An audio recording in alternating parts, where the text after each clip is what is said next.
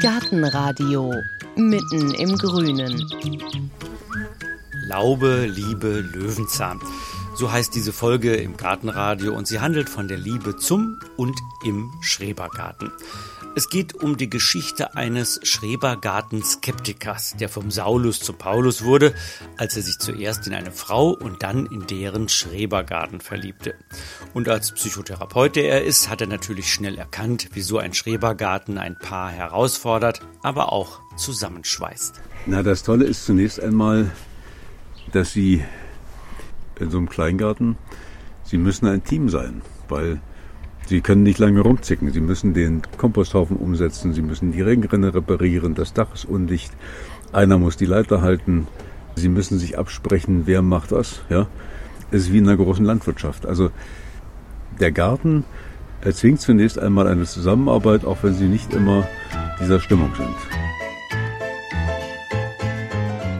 Aus dem Weg gehen kann man sich im Schrebergarten schlecht. Die Parzellen sind überschaubar, zwischen 250 und 450 Quadratmeter groß. Rund eine Million Schrebergärten gibt es in Deutschland, in denen sich rund fünf Millionen Kleingärtner unterhalten, ignorieren, lieben, streiten und versöhnen. Und damit es mit der Harmonie zwischen den Nachbarn über den Gartenzaun hinweg klappt, gibt das Bundeskleingartengesetz ein paar Rahmenbedingungen vor. Laut Bundeskleingartengesetz muss mindestens ein Drittel der Gartenfläche zum Anbau von Obst und Gemüse genutzt werden. Waldbäume wie die Eiche sind verboten, weil sie zu hoch wachsen. Für Walnussbäume gilt das Gleiche. Hecken entlang der Grundstücke sind gesetzlich auf 1,25 Meter Höhe begrenzt. Die Gartenlaube darf nicht mehr als 24 Quadratmeter Fläche haben, einschließlich überdachter Vorfläche. In der Regel ist sie aus Holz, aber es kann auch gemauert werden. Üblicherweise darf mittags zwischen 13 und 15 Uhr nicht gehandwerkelt werden.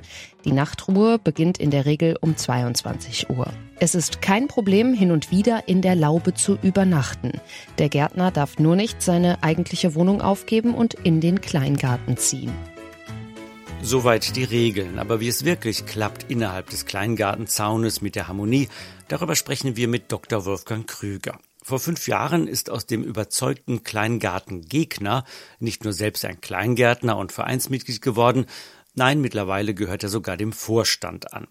Und in diesen vergangenen fünf Jahren hat der Psychotherapeut sozusagen auf seiner Schrebergarten-Couch jede Menge Einsichten gesammelt. Die hat er aufgeschrieben und in einem Buch zusammengefasst. Tomaten, Nachbarn, Gartenzwerge, wie ich Laubenpieper wurde. So heißt das Buch und es ist eine Liebeserklärung an Schrebergärten und daran, wie Schrebergärten nicht nur das Gemüse, sondern auch das Glück gedeihen lassen. Und weil das ein Thema ist, über das man in Ruhe mal nachdenken kann, bevor der ganz große Frühjahrswirbel im Garten mit Pflanzen, Hacken und Ernten losgeht, oder bevor man sich für oder gegen einen Kleingarten entscheidet, ist Heike hingefahren nach Berlin-Charlottenburg und hat sich von Wolfgang Krüger in seinem Schrebergarten erzählen lassen, was es mit dem großen Glück im kleinen Garten auf sich hat.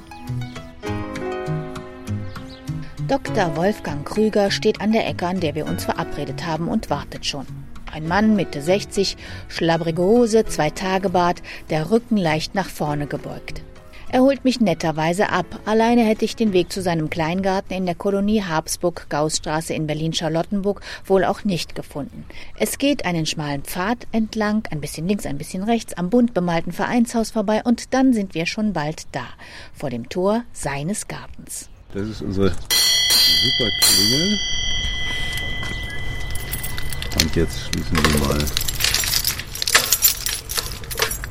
die Tür auf. Es geht erst einmal vorbei an einem dunklen Holzhäuschen in einen kleinen, verwunschenen Garten und dann auf die Veranda.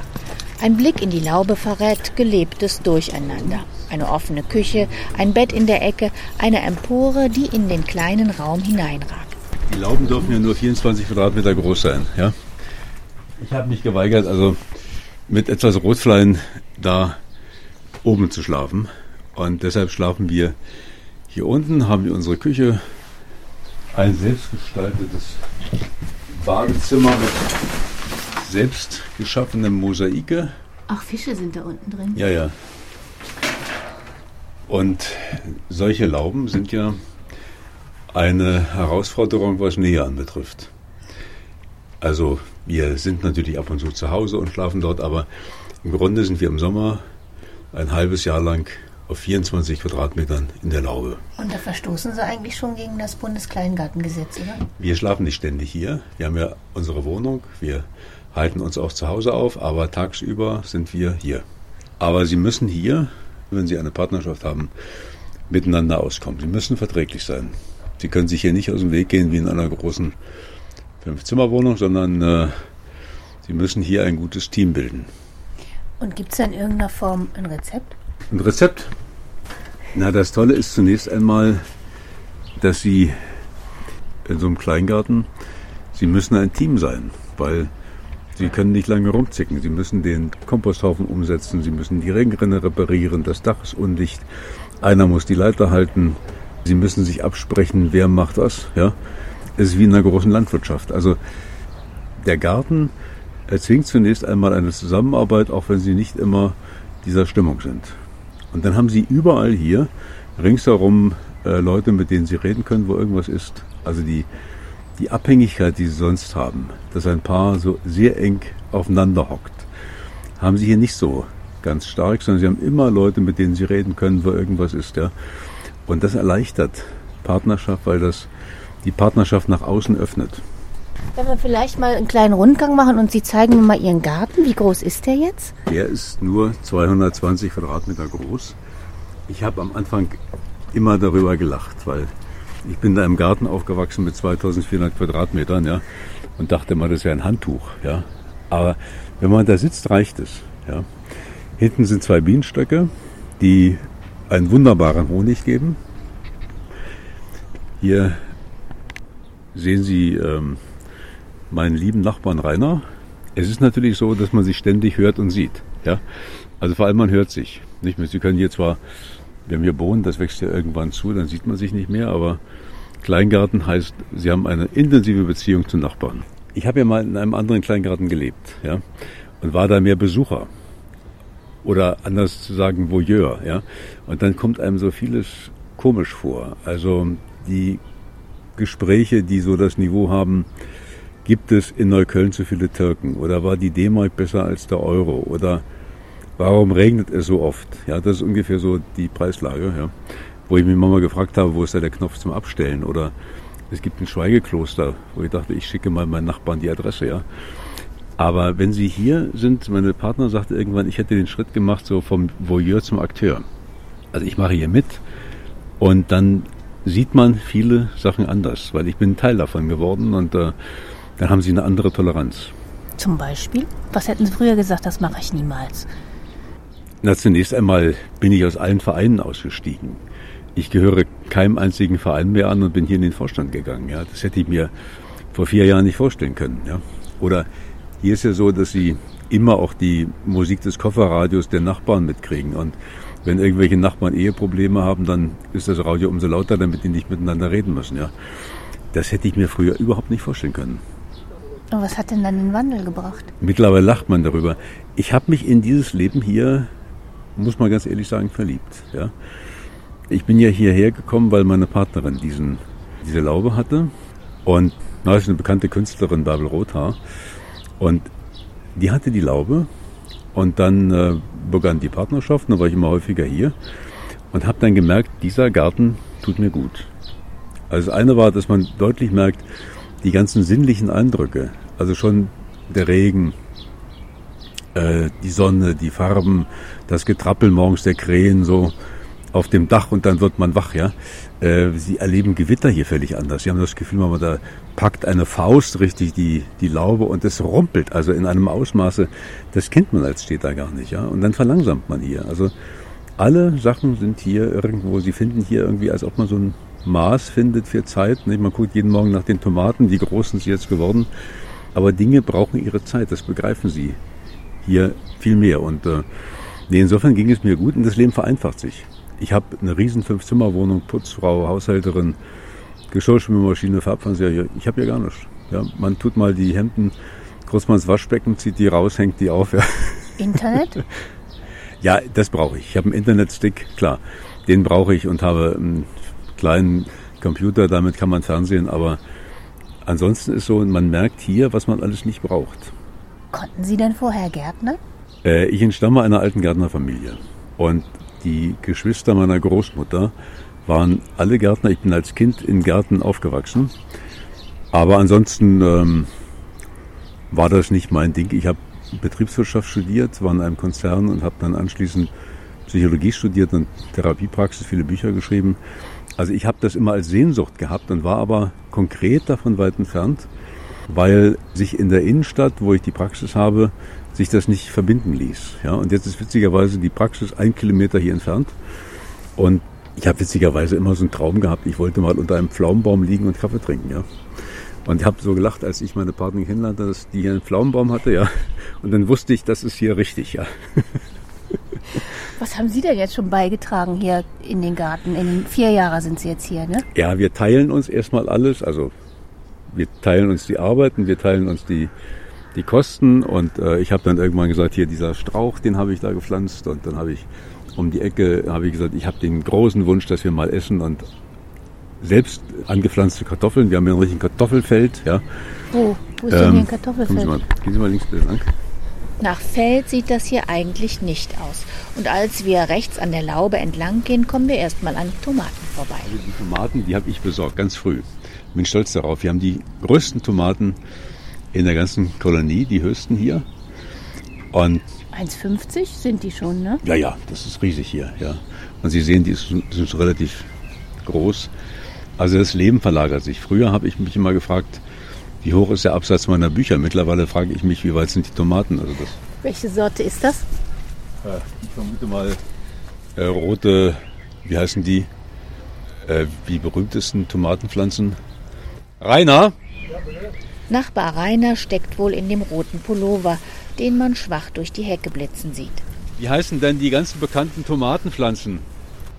Rote Flamme oder nie? Ja, genau. Danke. Harzer Feuer. so, das ist mein Kartoffelfeld. Ja. Ich habe zum ersten Mal in meinem ganzen Leben, wir haben mal früher Kartoffeln gesammelt als Kinder in einem äh, Kartoffelfeld, wenn die geerntet wurden. Aber ich habe noch nie äh, selber Kartoffeln angepflanzt. Und das ist für mich so ein sinnliches Erlebnis. Ich wollte mal ein Essen machen mit selbst äh, geernteten Kartoffeln. Und haben Sie schon oder sind das jetzt die ersten? Das sind die. die da warten wir jetzt noch, bis sie noch ein bisschen größer werden und dann werden die geerntet. Und wie informieren Sie sich denn, wenn Sie sagen, so, ich will jetzt mal Kartoffeln pflanzen? Fragt man hier Rainer oder gucken Sie in ein Buch oder wie machen Sie das? Ich habe meine Partnerin gefragt, habe gesagt, du komm, wie, wie können wir das hinkriegen? Hat gesagt, sie wollte Himbeeren haben, also habe ich Himbeeren besorgt hier, diese ganze Reihe. Und ich habe gesagt, okay, ich besorge Saatkartoffeln. Und dann waren wir uns einig, dass wir das hier machen. Also da muss man reden in so einem kleinen Garten, was man äh, wie machen will. Das ist eben oft Thema. Sie brauchen sich hier nicht darüber zu unterhalten, wie geht es uns oder ähm, schwierige Themen, sondern Sie müssen hier jeden Tag besprechen, wann wird der Rasen gemäht und wie machen wir das mit den, mit den Regentonnen und jetzt ist das Dach hier undicht, äh, wie kriegen wir das hin? Also Sie haben wunderbar konkrete, einfache Themen. Oder zum Beispiel, was mache ich, wenn mir einer die Kartoffeln frisst hier? Was ist denn da drin? Ja, das lässt uns noch kalt. Also das große Problem in einem Garten sind ja Schnecken. Das ist ja ein unentwegtes Thema. Sie können sich ja also wirklich ständig darüber unterhalten, äh, wie unterschiedlich die Art ist, äh, Schnecken zu töten. Und ich habe am Anfang habe ich äh, die immer in ein Glas getan und erstickt. Dann hat mir eine Freundin gesagt, es geht nicht. Stell dir vor, du wirst im nächsten Leben eine Schnecke und wirst erstickt. Dann habe ich sie gedacht, okay, Alkohol, ja. Also ich ähm, habe Alkoholnäpfe aufgestellt und dann kamen die natürlich zu Hunderten hier, die Schnecken. Also überall waren die Nachbargärten frei von Schnecken, weil die haben offenbar sich zugerufen, ey, ja, hier gibt es Alkohol. Ja. Bier? ja. Habe ich auch schon versucht mit Bier. Ja, mit Bier, ja, ja. Und ähm, das habe ich dann irgendwann, das war, nahm so zu, ja, dass jemand sagte, ihr seid bescheuert, ja, ihr holt euch die Schnecken alle ran. Und jedes Mal, wenn wir hier zusammensitzen im Kollegenkreis, dann ist das Thema Schnecken da, wobei ich dann irgendwann mal kundgetan habe, dass die Art, wie wir Schnecken umbringen, in Zusammenhang steht mit unserer Persönlichkeit. Ja. Und seitdem ist man etwas vorsichtiger in dem, in dem Kundtun, welche Methode man hat. Ja. Welche kursieren denn so? Welche Methoden? Naja, eine Freundin hat die Eigenart, dass sie zum Beispiel immer die sammelt und dann, wenn Lastwagen kommt, dann schmeißt sie die auf die Straße und sagt, sie hatten eine Chance. Ja, das so. Eine andere übergießt sie mit brühenheißem Wasser. Und als sie dann sagte, das hat was mit Psychologie zu tun, sagte ihr Mann nur, oh je. Ja. Eine andere Freundin im Grunde, die meint, das hat alles dann das verschlechtertes Karma, die sammelt die tatsächlich und äh, bringt sie im Eimer in einen nahegelegenen Park und setzt sie wieder aus. Ja. Also sie finden, sie merken sehr deutlich so die Persönlichkeit, äh, die jeder hat. Meine Partnerin nimmt einfach eine Schere, ja. Zack, ja. Brachial. Ja, ja. Und guckt man auch über den Gartenzaun, was die anderen so haben und denkt, oh, das will ich auch? Wenn er Begehrlichkeiten weckt? Ja, man unterhält sich, wobei äh, dieser Garten ist ja hier schon so voll, da können Sie nicht mehr viel anpflanzen. Wir gucken jedes Jahr, dass wir neue Kräuter anpflanzen, sind im Grunde ganz froh, dass äh, das Maggi-Kraut mittlerweile immer höher wird. Ja. Und ähm, äh, was wir vor allem gucken, ist, dass wir hier, nicht das Maggi-Kraut und so ein Zeug, aber was wir gucken ist, äh, dass wir vor allem das stehen lassen, wo andere sagen, es ist Unkraut. Ja. Also, dass wir Gier stehen lassen, dass wir das Zeug nehmen wir hier und machen Käse rein und grillen das und dann haben sie eine wunderbare Speise. Ja. Was ist denn das? Das ist Giersch. Das ist Giersch? Nee, nee, warte mal. Den habe ich nämlich Ich noch nie so groß gesehen. Keine Ahnung. Äh, Rainer, wir brauchen noch mal deine Fachkenntnis. Was ist denn das hier? Nachbar Rainer hieft sich noch einmal aus seinem Liegestuhl, biegt ein paar Zweige zur Seite und guckt auf das grüne Kraut, das ihm Wolfgang Krüger entgegenhält. Äh, dieses große Zeug hier. Bärbel hat den ganzen Busch. Sehr rau. Mann, ich komme nicht auf den Namen. äh, Mann, wie heißt das? Das sind wild wachsende Kräuter. Wenn nicht, rufe ich mal Bärbel an. Ja, also ich kann es nicht genau jetzt sagen, wie das heißt. Ja. Ich, nee, tut mir leid.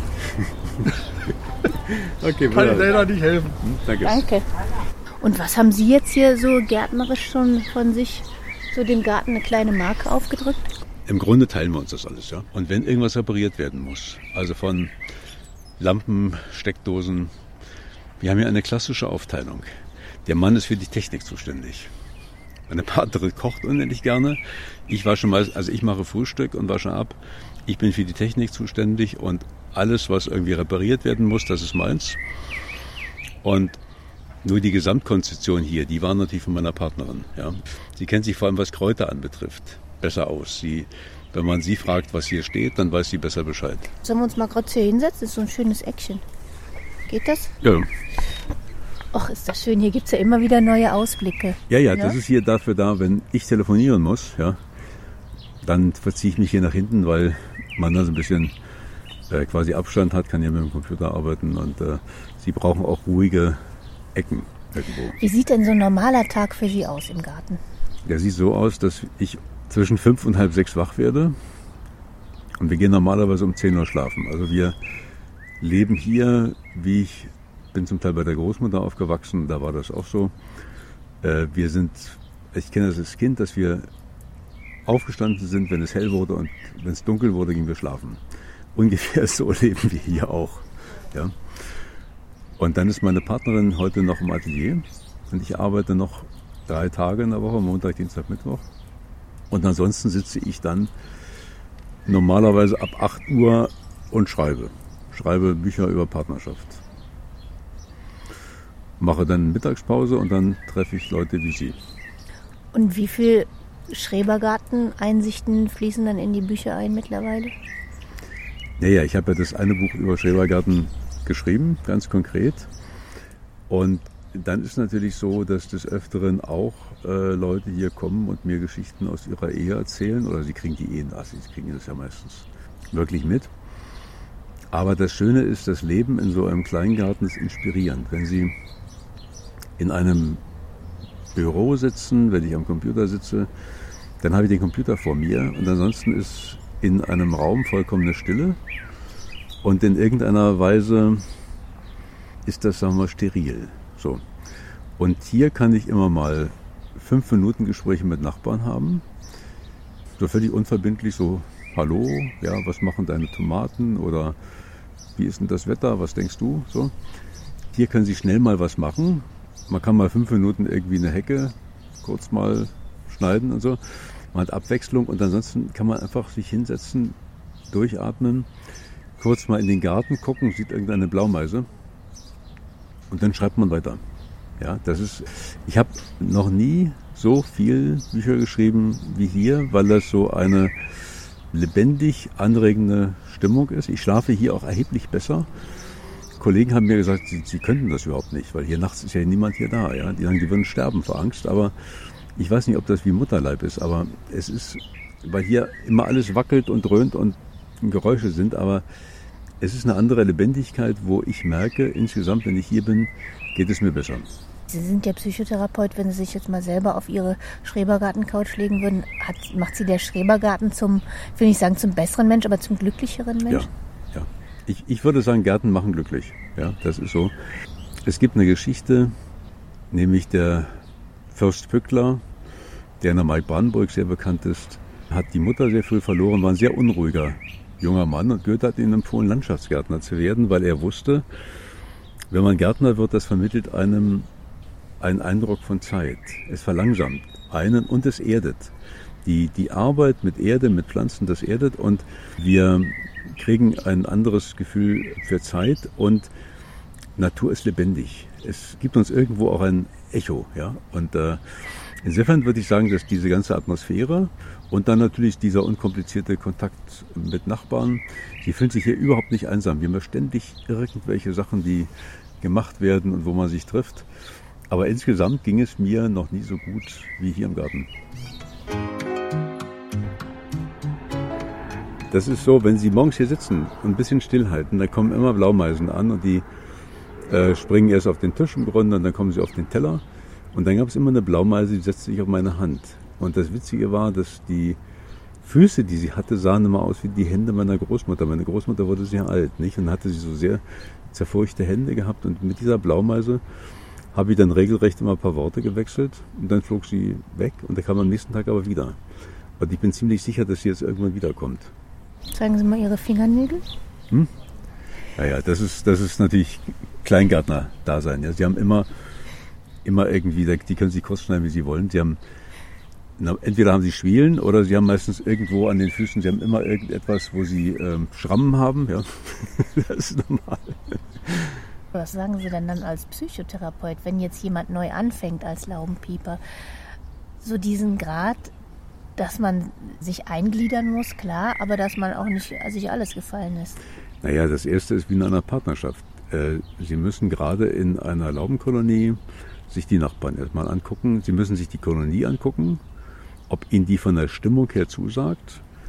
Und ähm, Sie müssen sich auch die direkten Nachbarn angucken. Und dann ist natürlich immer wichtig, denke ich mal, dass Sie ein Teil dieser Gemeinschaft werden. Nicht, dass man sich vorstellt und dass man sich mit den Leuten unterhält und dann so allmählich irgendwo, man muss sich ja nicht lieben, aber dass man in irgendeiner Form sich für die Leute interessiert. Und ich habe dafür sagen wir, über ein Jahr gebraucht, bis ich wusste, Sie, Sie müssen immer wissen, wie heißen die Leute und was machen die beruflich und was sind die so. Da habe ich als Therapeut gelernt, Fragen zu stellen. Sie sind ja als Therapeut, ich verdiene ja mein Geld, sagt meine Tochter mit Neugierde, dass man relativ schnell die Leute fragt, was machst du beruflich und was war früher und wo kommst du her und am liebsten fragt man dann, wie war deine Mutterbeziehung? Und äh, das Interessante ist, dass die Leute unendlich antworten. Und Sie sind ja eigentlich, haben Sie am Anfang gesagt, durch die Liebe hier in den Schrebergarten gekommen. Was macht denn der Schrebergarten für Ihre Liebe? Sie haben schon gesagt, ist, man muss gucken, die Partnerschaft, dass die funktioniert, aber was ist der Gewinn jetzt für die Zweisamkeit? Na, zunächst mal ist meine Partnerin, glaube ich, also regelrecht beglückt, dass sie jemanden gefunden hat, der das teilt. Nicht wir beide haben Vorstellungen gehabt, wie soll der Partner sein? Also ich hätte mir zum Beispiel eine Partnerin, die nicht Fahrrad fährt, nicht vorstellen können. Das ist, wäre für, mich No-Go, ja. Und wir haben das zweite Treffen fand hier statt. Und ich glaube, dass wenn mir das hier nicht gefallen hätte, das wäre erstmal hätte ich mir sofort ziemlich viele Minuspunkte dann kassiert. Das war wichtig. Das war das eine. Wir haben was Gemeinsames. Und das zweite ist eben, das ist hier ein sehr vertrautes leben. Wir leben sonst in einer sehr großen Wohnung zusammen, wo man, wenn der andere schnarcht, auch mal getrennt schlafen kann oder sagen kann, ach Mensch, heute wird's spät, ich schlaf mal drüben bei mir und so. Das geht ja alles nicht. Ja? Also hier müssen Sie irgendwo sich arrangieren und wenn mal ein bisschen schlechtere Stimmung ist, dann müssen Sie spätestens nur nach zwei Stunden irgendwie wieder einlenken. Ja? Das ist, das hat was sehr, sehr Vertrautes. Wissen Sie, man liegt ja morgens im, im Bett und dann lacht man miteinander, weil dann wieder mal irgend so ein Riesenvogel auf dem Dach da rumhopst und Tango tanzt, ja, und sie hören dann tak, tak, tak, tak, tak, tak, tak, ja. Das ist einfach, sagen wir mal, an gemeinsamen Erlebnissen wirklich eine tolle Sache. Und dann, das Witzige ist, dass wir jetzt seit einem Vierteljahr beide immer gucken, morgens der erste Blick, man guckt im Grunde raus, wie groß sind die Tomaten, ja.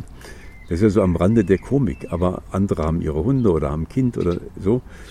Aber wir sind im Grunde, wir machen jeden Morgen immer so einen Rundgang im Grunde. So, wo haben die Schnecken was zerstört? Haben die unsere Bohnen? Wir haben hier 16 Bohnenpflanzen und das ist äh, doch irgendwo, sagen wir, unser gemeinsames Projekt ist der Garten. Jetzt haben wir das Buch äh, zusammen gemacht.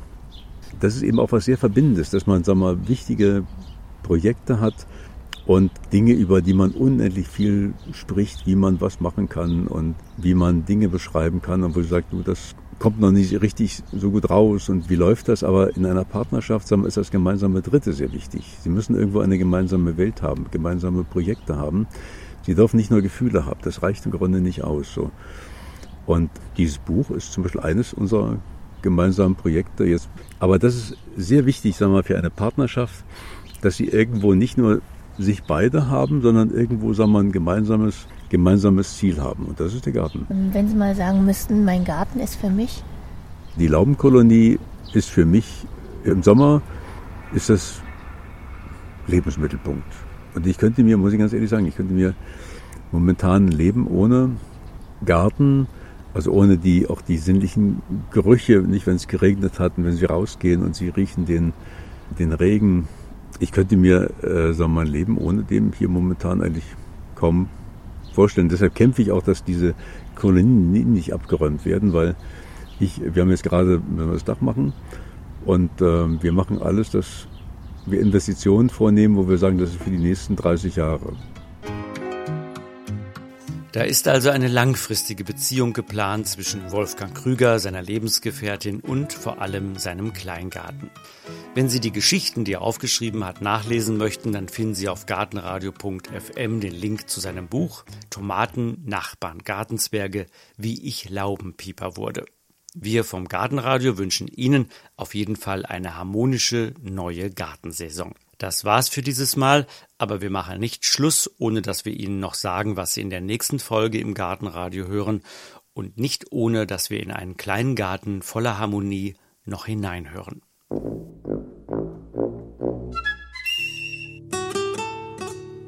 Gartenradio Gezwitscher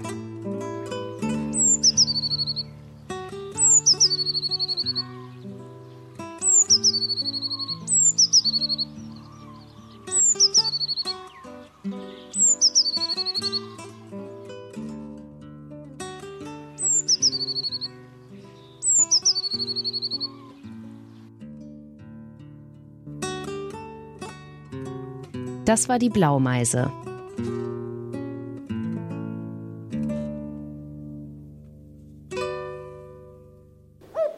Gartenradio Ausblick. In der nächsten Folge hören Sie Gartentipps vom Profi. Im April können die letzten Vorbereitungen für unsere Gemüseanpflanzungen durchgeführt werden. Zum Beispiel Kartoffeln anhäufeln, ein Randgerüst für Bohnen erstellen, vorgezogene Sämlinge im Treibhaus, auf der Fensterbank oder im, im Frühbeetkasten lüften nicht vergessen, damit sie ab und zu abgehärtet werden.